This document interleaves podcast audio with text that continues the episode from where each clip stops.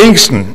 Viele Menschen können heute mit Pfingsten fast nichts mehr anfangen. Manche wissen vielleicht noch etwas von Weihnachten und Ostern. Bei Himmelfahrt ist schon fraglich. Und bei Pfingsten, da sind noch mehr Fragezeichen. Und in Deutschland, kann ich mich erinnern, ist dieser Tag zum Vatertag mutiert. Um Pfingsten die Ausgießung des Heiligen Geistes, die Herabkunft des Heiligen Geistes auf die Apostel und die übrigen Jünger, einschließlich der Frauen. Damals, das war ein unglaubliches Ereignis. Ich möchte es euch kurz vorlesen und bitte, wenn ich das vorlese, setzt, versetzt euch in die Lage von damals in der Apostelgeschichte 2. Und als der Pfingsttag gekommen war, waren sie alle an einem Ort beieinander. Und es geschah plötzlich ein Brausen vom Himmel wie von einem gewaltigen Wind und erfüllte das ganze Haus. Es muss gewaltig gewesen sein, in dem sie saßen. Und es erschienen ihnen Zungen zerteilt vom Feuer. Er setzte sich auf jeden von ihnen und sie wurden alle erfüllt von dem Heiligen Geist und fingen an zu predigen in anderen Sprachen, wie der Geist ihnen gab, auszusprechen. Unglaubliches Ereignis. Die Jünger haben darauf gewartet. Endlich war es soweit. Der Heilige Geist kommt gewaltig, spürbar, hörbar, sogar sichtbar mit Feuerzungen auf den Häuptern der Menschen. Und unter diesen Zeichen von Feuer und Sturmesgebraus geschah es, als sie versammelt waren, dass sie anfingen, prophetisch zu reden, zu verkündigen. Man kann sagen, durch das Kommen des Heiligen Geistes ist eigentlich ein neuer Wind in diese Welt hineingekommen, eine neue Luft. Die Luft des Todes wird dort ausgetrieben, wo der Geist Gottes eintritt, wo der Geist des Lebens ist. Der neue Wind des Lebens im Gegensatz zu dem Geruch des Todes in dieser Welt. Das Neue Testament beschreibt den Heiligen Geist in vielerlei Weise. Als Geist des Lebens, dort wo er auftritt, entsteht neues Leben. Als Geist der Liebe, als Geist der Kraft und vieles könnte man noch aufzählen. Als Geist der Selbstüberwindung, Paulus schrieb einmal dem Timotheus, Gott hat uns nicht gegeben den Geist des hängenden Kopfes, der Verzagtheit, sondern der Kraft und der Liebe und der Selbstüberwindung oder wie man auch sagen kann, der Besonnenheit übersetzen kann. Der Geist der Wahrheit. Ja, es fällt uns ein bisschen schwer, den Heiligen Geist so schnell zu beschreiben. Es sind so viele Seiten, die uns da genannt werden. Aber die Auswirkungen des Heiligen Geistes, die kann man sehr wohl erfahren. Als Bild kann man sagen, es ist wie beim elektrischen Strom. Ich habe gelesen, dass die Physiker heute auch noch nicht ganz genau wissen und zerlegen können, was eigentlich elektrischer Strom ist. Sind es Wellen? Ich habe das Wort gelesen, sind es Korpuskeln, ganz kleine Teilen, sind es Quanten? Aber eines wissen wir, wenn wir in die Steckdose hineingreifen, erfahren wir am allerbesten, was es heißt, elektrisiert zu werden. Und wir sehen es, wenn das Licht angeht, wenn wir hier das Licht einschalten und so weiter. Und wir sehen es noch mehr, wenn in Teilen Wiens einmal der Strom ausfällt, dann sind wir ganz verzagt, ob nicht der Kühlschrank, im Kühlschrank alles kaputt wird.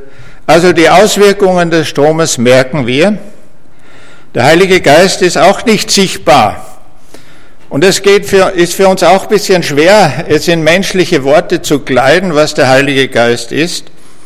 Aber er ist erfahrbar, spürbar, erlebbar mit allen unseren Sinnen. Die Ereignisse von Pfingsten unmittelbar nach der Ausgießung des Heiligen Geistes machen deutlich, welche Wirkungen vom Heiligen Geist ausgehen. Als Jesus die Jünger verließ und wieder in die Welt seines himmlischen Vaters zurückkehrte, sprach er davon, dass sie die Kraft, die Kraft, die Dynamis des Heiligen Geistes empfangen werden. Aber ihr werdet die Kraft des Heiligen Geistes empfangen, der auf euch kommen wird. Und dann heißt es, und werdet was sein? Meine Zeugen werdet ihr sein. Und nicht nur in Jerusalem, sondern in Judäa, Samarien, bis ans Ende der Welt. Und für damals waren wir am Ende der Welt in Wien. Wien war so das Ende der Welt ungefähr. Bis ans Ende der Welt. Also bis auch bis hierher ist das Evangelium gekommen und ich kann Gott nur immer wieder danken für die Menschen, die in unsere Familie das Evangelium gebracht haben. In eine Salzkammergutfamilie, kleinen Bauernhof, katholisch, tiefkatholisch und da hinein hat Gott sein Evangelium gebracht. Hat die Menschen erneuert, froh und fröhlich gemacht. Meine Großeltern, meine Mutter und so weiter. Ja, das hat das Evangelium gemacht. Weil damals auch ein Mann war, der dieses Evangelium bezeugt hat, ohne Furcht und Zittern. Wir den auch nicht vergessen. Der Bruder Schaffer hieß er. Zuerst war er Schauspieler, dann hat er sich bekehrt und ist ein Bibelkolporteur gewesen und ging im Salzkammergut herum, von Haus zu Haus mit dem Wort Gottes. In vielen Häusern haben sie ihn rausgeschmissen, auch mein Großvater hat ihn zunächst einmal rausgeschmissen, hat gesagt, er soll ja nie wiederkommen, sonst jagt ihn mit der Peitsche weg. So brutal war das. Aber der Mann hat sich nicht einschüchtern lassen, sondern er kam immer wieder und kam immer wieder. Und dann kam eines Tages das, was Gott getan hat. Die Familie kam in eine ganz große Not und es war keine Hoffnung und war nichts da. Und meine Großmutter hat angefangen zu fragen. Und dann hat sie das gelesen, was dieser Mann ihr hinterlassen hat. Und hier lesen wir auch, sie fingen an zu predigen. Sie wurden Zeugen, sie bezeugten Jesus. Das ist das Entscheidende, ein ganz tolles Werk des Heiligen Geistes, dass wir Jesus bezeugen. Am stärksten war die Veränderung bei Petrus. Einige Wochen vorher hat er vor einer Magd im Hof des hohen Priesters sich gescheut, sich zu Jesus zu bekennen und sagt, den kenne ich nicht. Und jetzt ist er da und tritt auf und verkündigt ohne Scheu das Evangelium. Was ist der Inhalt seiner Predigt? Das wollen wir uns heute ein bisschen anschauen. Dann hört ihr eine erste Predigt und von mir eine weitere dazu. Äh, von Vers 14 an bis äh, Vers 36 und 37, na 38, ja. Da trat Petrus auf mit den Elf, erhob seine Stimme und redete zu ihnen, ihr Juden, liebe Männer und alle, die ihr in Jerusalem wohnt, das sei euch kundgetan und lasst meine Worte zu euren Ohren eingehen. Denn diese sind nicht betrunken, wie ihr meint. Es ist doch erst die dritte Stunde am Tage, sondern das ist, was durch den Propheten Joel gesagt worden ist. Joel 3. Und es soll geschehen in den letzten Tagen, spricht Gott, da will ich ausgießen von meinem Geist auf alles Fleisch und eure Söhne und eure Töchter sollen Weissagen und eure Jünglinge sollen Gesichter sehen und eure Alten sollen Träume haben. Das Alte sollen wir noch Träume haben, stellt euch vor. Und auf meine Knechte und auf meine Mägde will ich in jenen Tagen von meinem Geist ausgießen. Nicht tröpfeln lassen, sondern ausgießen und sie sollen Weissagen. Und ich will Wunder tun oben im, am Himmel und Zeichen unten auf der Erde, Blut und Feuer und Rauchdampf, die Sonne soll in Finsternis und der Mond in Blut verwandelt werden, ehe der große Tag der Offenbarung des Herrn kommt. Und es soll geschehen, wer den Namen des Herrn anrufen wird, der soll gerettet werden. Ihr Männer von Israel, hört diese Worte. Jesus von Nazareth, von Gott unter euch ausgewiesen durch Daten und Wunder und Zeichen, die Gott durch ihn in eurer Mitte getan hat, wie ihr selber wisst, diesen Mann, der durch Gottes Ratschluss und Vorsehung dahingegeben war, habt ihr durch die Hand der Heiden ans Kreuz geschlagen und umgebracht. Den hat Gott auferweckt und hat aufgelöst die Schmerzen des Todes, wie es denn unmöglich war, dass er vom Tode festgehalten werden konnte. Denn David spricht von ihm, Psalm 16, ich habe den Herrn alle Zeit vor Augen, denn er steht mir zur Rechten, damit ich nicht wanke. Darum ist mein Herz fröhlich und meine Zunge frohlockt, auch mein Leib wird ruhen in Hoffnung, denn du wirst mich nicht dem Tod überlassen, und nicht zugeben, dass dein Heiliger die Verwesung sehe. Du hast mir kundgetan die Wege des Lebens, du wirst mich erfüllen mit Freude vor deinem Angesicht. Ihr Männer, liebe Brüder, lasst mich freumütig zu euch reden. Von dem Erzvater David, der ist gestorben und begraben und sein Grab ist bei uns bis auf diesen Tage. Da er nun ein Prophet war und wusste, dass ihm Gott verheißen hat, mit einem Eid, dass ein Nachkomme von ihm auf seinem Thron sitzen sollte, hat er es vorausgehen gesehen und von der Auferstehung des Christus gesagt. Er ist nicht dem Tod überlassen und sein Leib hat die Verwesung nicht gesehen. Diesen Jesus hat Gott auferweckt. Dessen sind wir alle Zeugen. Da er nun durch die rechte Hand Gottes erhöht ist, und empfangen hat den verheißenen Heiligen Geist vom Vater, hat er diesen ausgegossen, wie ihr seht und hört. Denn David ist nicht gen Himmel gefahren, sondern er sagt selbst, der Herr sprach zu meinem Herrn, setze dich zu meiner Rechten, bis ich deine Feinde zum Schemel deiner Füße mache. So wisse nun das ganze Haus Israel gewiss, dass Gott diesen Jesus, den ihr gekreuzigt hat, zum Herrn und Christus gemacht hat. Als sie aber das hörten, ging es ihnen durchs Herz. Und sie sprachen zu Petrus und den anderen Aposteln, ihr Männer, liebe Brüder, was sollen wir tun? Und Petrus sprach, tut Buße, und jeder von euch lasse sich taufen auf den Namen Jesu Christi zur Vergebung eurer Sünden, so werdet ihr empfangen die Gabe des Heiligen Geistes. Jetzt haben wir eine apostolische Predigt gehört.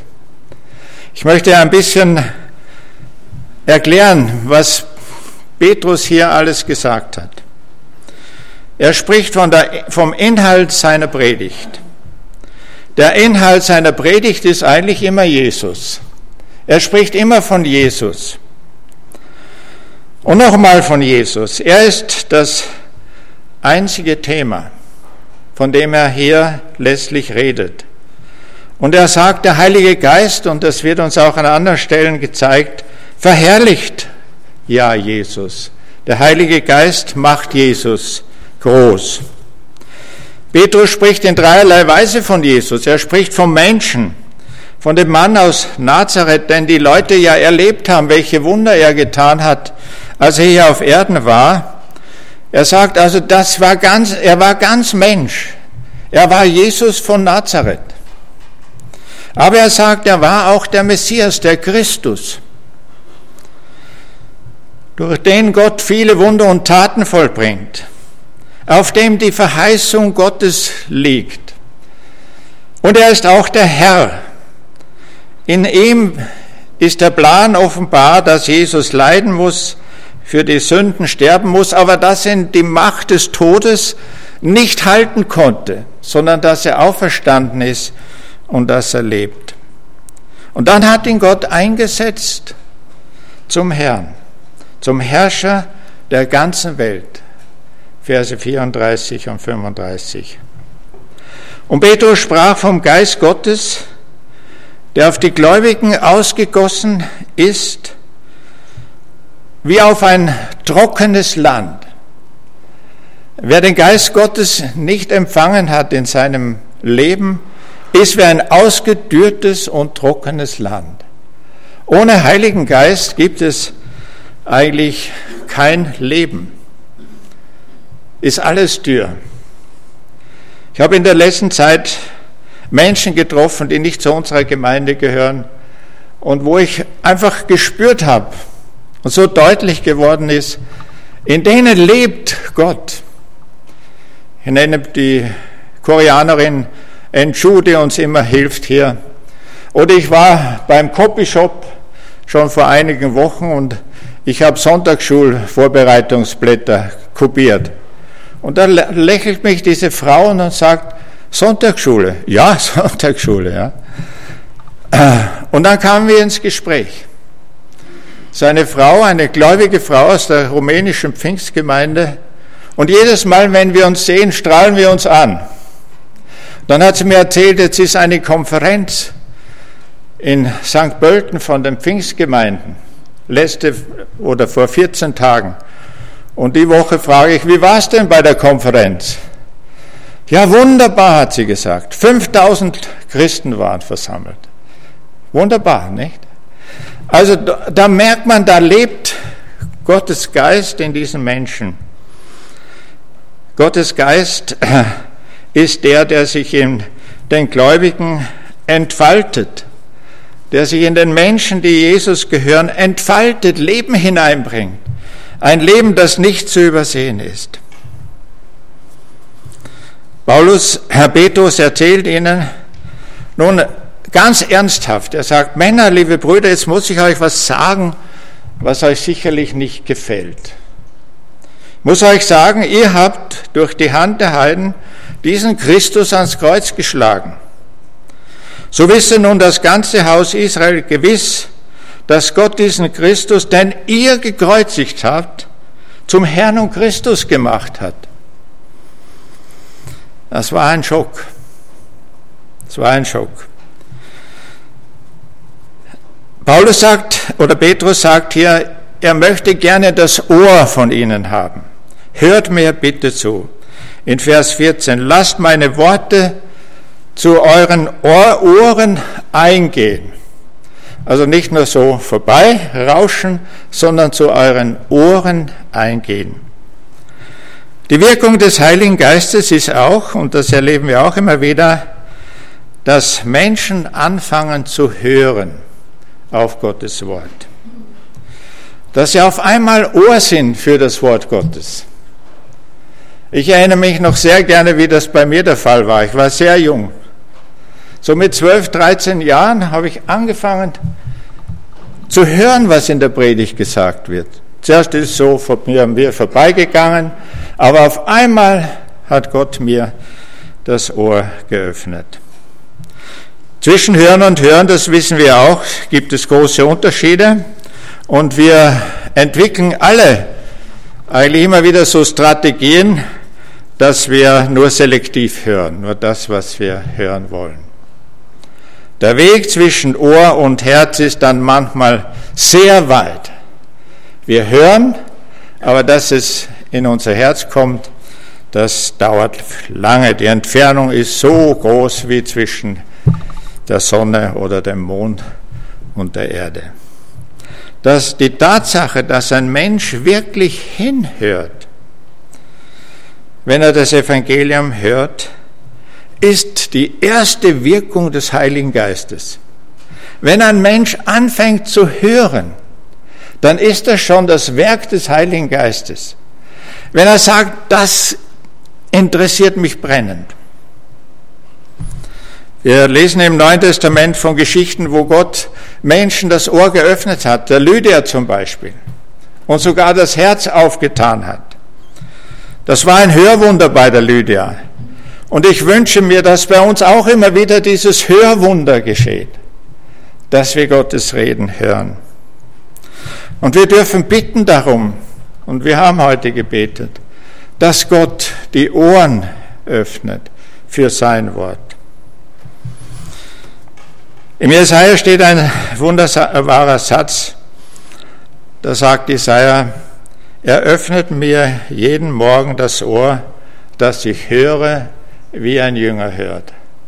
Manchmal bete ich das am Morgen und sage, Herr, öffne mir das Ohr, dass ich höre, wie ein Jünger hört.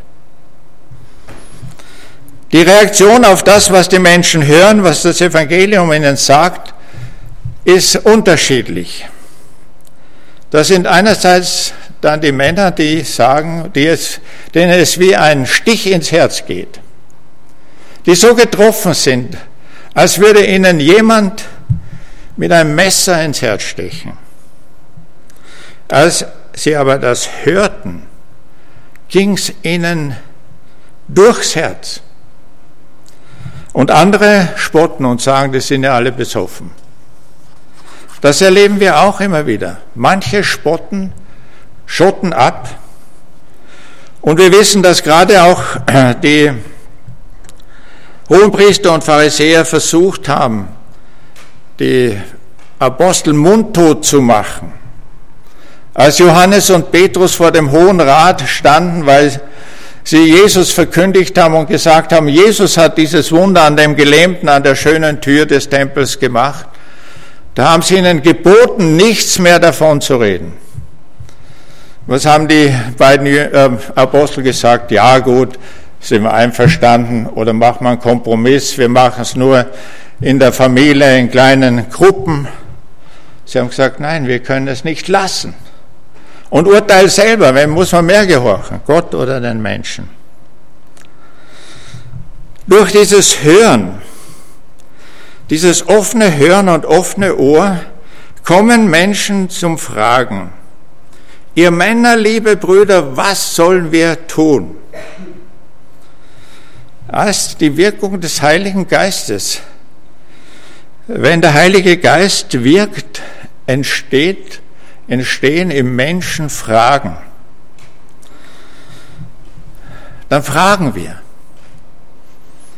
Ich kann mich auch erinnern, als einfach so heranwachsender Bub, dass ich auf einmal unglaublich viele Fragen hatte. Und mein Onkel war ja Prediger damals in Bad Ischl und ich hab, er hat zu mir gesagt, na du löcherst mich mit Fragen.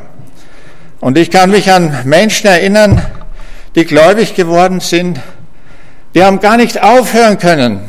Bin mit ihnen zwei Stunden zusammengesessen, haben nicht aufgehört zu fragen.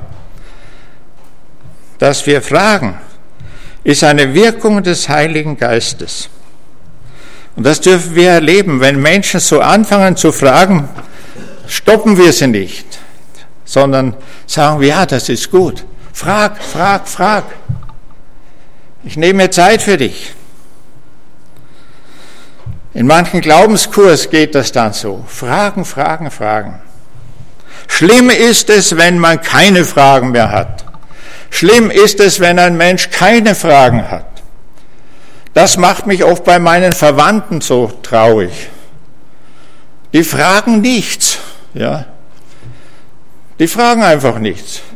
Und ich versuche ihnen schon so auf eine Weise zu kommen, dass sie Fragen haben. Nix. Das ist schlimm, wenn man keine Fragen mehr hat. Wenn alles abgeklärt scheint, abgerundet ist, ich bin eh katholisch, ich bin eher Baptist, ich bleibe, ich bin, ich brauche mich nicht ändern, lass mich in Ruhe, keine Fragen. Wenn man nicht mehr fragt, dann ist das ein Zeichen der Verstocktheit und des inneren Absterbens. Der Heilige Geist führt uns immer ins Fragen, auch wenn man Jahrzehnte im Glauben steht, führt er uns ins Fragen. Wer Gott keine Fragen mehr stellt, der zeigt, dass er an Gott kein Interesse mehr hat. Wer Gott keine Fragen mehr stellt, bei dem bewegt sich und verändert sich innerlich nichts mehr. Ich bin eh schon fertig. Wer Gott keine Fragen stellt, wird auch Gott nicht mehr hören. Der Heilige Geist möchte uns immer wieder zum Fragen bringen. Herr, wie ist das? Herr, wie ist das? Ich möchte wissen, wie das ist. aus deinem Wort. Wenn das nicht der Fall ist, dann besteht die Gefahr, dass alles zu einem toten System wird. Wir haben eine Menge Dogmas geschaffen, es gibt nichts mehr zu fragen. Und Gott nennt das Verhärtung. Verhärtung. Aber wir dürfen ja hier sagen, glücklicherweise waren unter den Zuhörern der Predigt des Petrus Menschen, die schon Fragen hatten. Die Fragen hatten und fragten, was müssen wir tun, dass wir gerettet werden? Ich freue mich immer, wenn ein Mensch sagt, was muss ich jetzt tun? Ich habe erfahren in meinem Herzen, ich gehe verloren. Was muss ich tun? Und da heißt es nun, die nun sein Wort annahmen. Sie nahmen das Wort des Petrus an und reagierten darauf. Die Annahme der Worte der Botschaft der Bibel ist eine ganz grundlegende Entscheidung. Petrus hat ihnen versprochen, wer den Namen des Herrn anrufen wird, der soll gerettet werden. Petrus hat sehr klar über das schreckliche Ende dieser Welt gesprochen. Das ging ihnen nicht wie Öl ins Herz, sondern es, sie sind erschrocken darüber. Und er sagt ihnen, ja, damit ihr da gerettet werden, müsst ihr den Namen des Herrn anrufen. Ihn zu bitten, dass er euch rette. Manches Mal begleite ich auch ältere Menschen, die ja von denen ich nicht weiß, ob sie gläubig sind und die es Not haben aber. Und ich habe einen Mann begleitet, der hat immer von sich gesagt, das, was ich in meinem Leben getan habe, das kann mir Gott nicht vergeben. Das waren so schlimme Dinge im Krieg zum Beispiel. Das kann Gott nicht vergeben. Und ich habe ihm immer gesagt in den letzten Wochen seines Lebens, du, wenn du den Herrn anrufst, wird er dich retten. Wenn du den Herrn anrufst, wird er dich retten. Ich habe ihm das immer wieder wiederholt und ich hatte den Eindruck, dass er es eines Tages begriffen hat, dass er erleichtert war, dass Gott rettet, dass Gott hilft. Wenn jemand erkennt durch das Wirken des Heiligen Geistes, dass sein bisheriges Leben vor Gottes Urteil nicht standhalten kann, das kann mir Gott nicht vergeben. Und er ruft Jesus an, er ruft den Herrn an, dann soll er gerettet werden. Dann wird er gerettet. Wenn jemand Jesus bittet, in sein Leben zu kommen, der erlebt, wie Jesus durch seinen Heiligen Geist auf einmal in seinem Herzen wohnt und ankommt, das griechische Wort, das hier steht, ist ein Wort Annahmen, dieses griechische Wort heißt eigentlich wohnen lassen, ein Zuhause geben.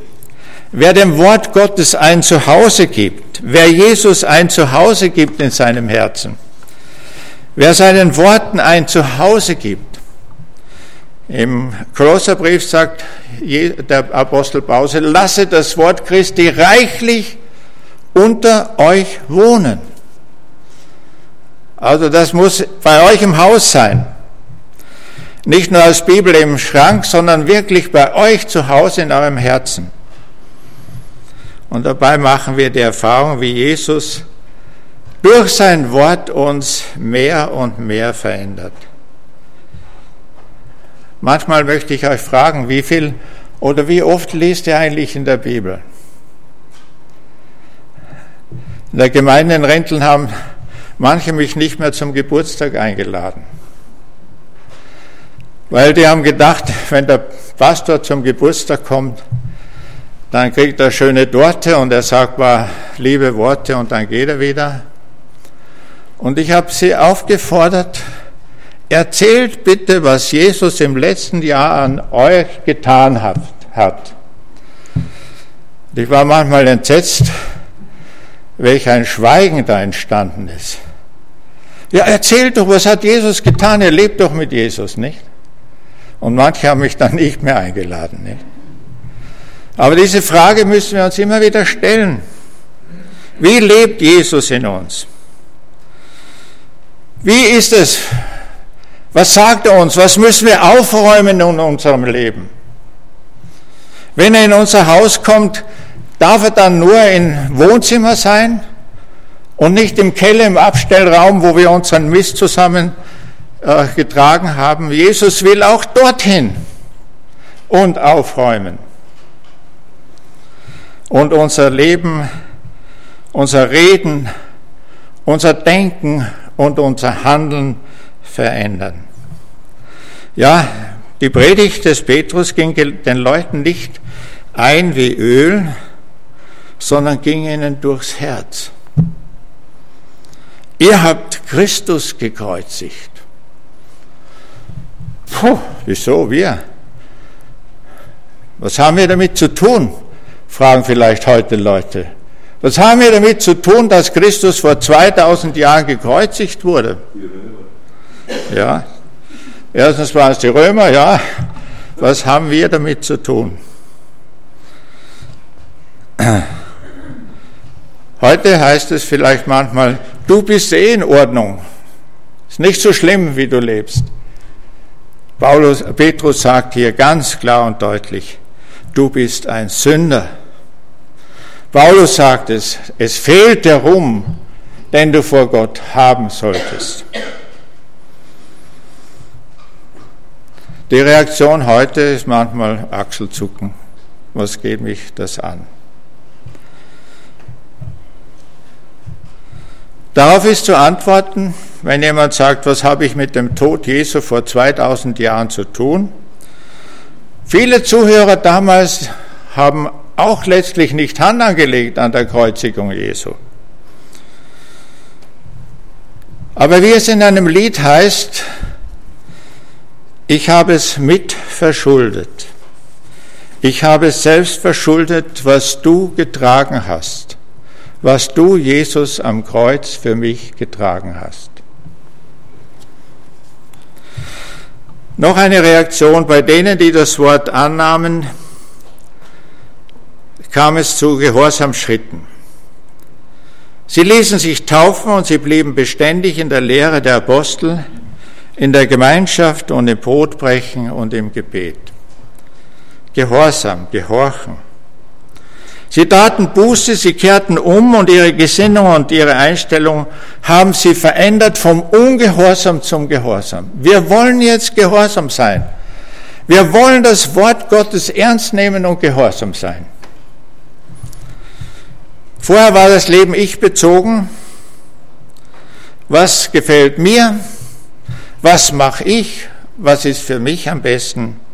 Und durch die Buße, die Metanoia, den Umkehr, wie es heißt, die Veränderung der Gesinnung, wird das Leben auf einmal auf Christus hinbezogen.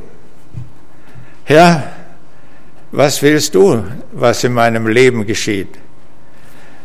Wie siehst du meine Handlungen? Was bringt mich im Glauben weiter? All diese Fragen bewegen uns. Und es ist schade, wenn jemand nur halbherzig Buße tut. Das ist nämlich auch keine Buße, wenn man nur halbherzig Buße tut. Die Menschen, denen Jesus begegnet ist, die haben ihr Leben ganz radikal verändert. Wir denken an den Zachäus, ein Bursche, den man nicht über die über den Weg getraut hat, weil er so verschlagen war und so schlau war, um Geschäfte zu machen. Und er begegnet Jesus und was macht er? Ohne dass Jesus ein Wort gesagt hat, ist ihm klar, er ist schuldig geworden und da muss er zurückbezahlen. Und er gibt noch Spenden dazu. Und als Jesus Jünger berief, da war das immer ganz konsequent. Als er den Levi berief, da ließ er alles liegen und stehen und folgte Jesus nach. Natürlich gab es auch andere, die haben gesagt, ja, schön, aber zuerst muss er den Vater begraben und zuerst muss nur dies und jenes geschehen. Dort, wo Jesus klar und deutlich wirkt, ist es immer eine klare Entscheidung. Also was tut der Heilige Geist in meinem Leben? Er macht mich zum Zeugen. Er hilft mir zum aufmerksamen Hören. Er führt mich zum Fragen. Er führt mich dazu, dass ich das Wort Gottes und Christus annehme und dass ich ihm gehöre. Gott ist uns im Heiligen Geist unbeschreiblich nahe. Er wohnt in unserem Herzen.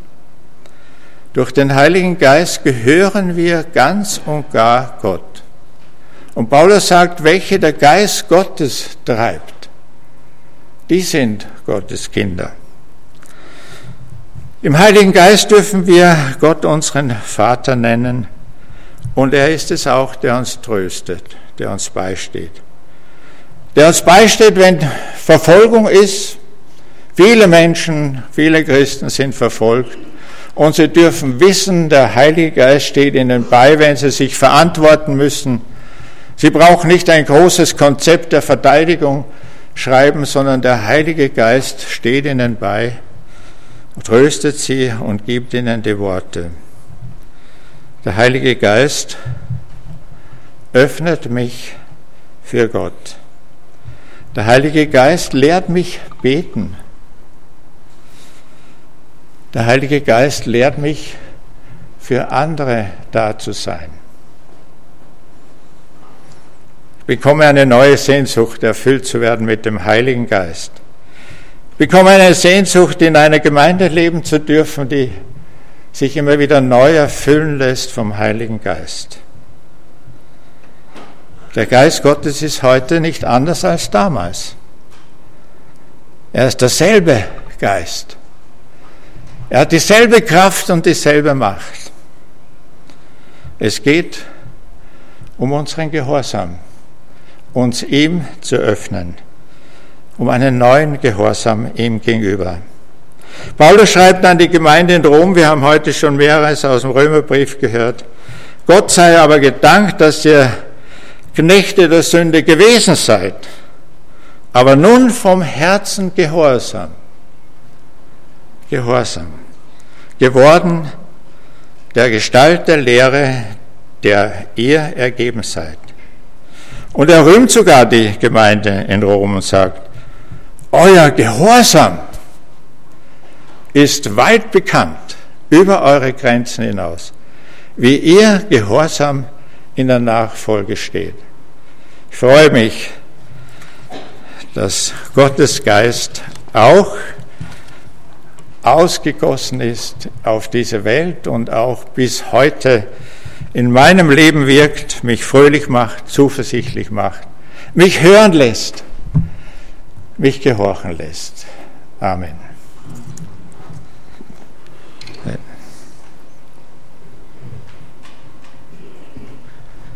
Ja, vielen Dank für die Vorbereitung und für die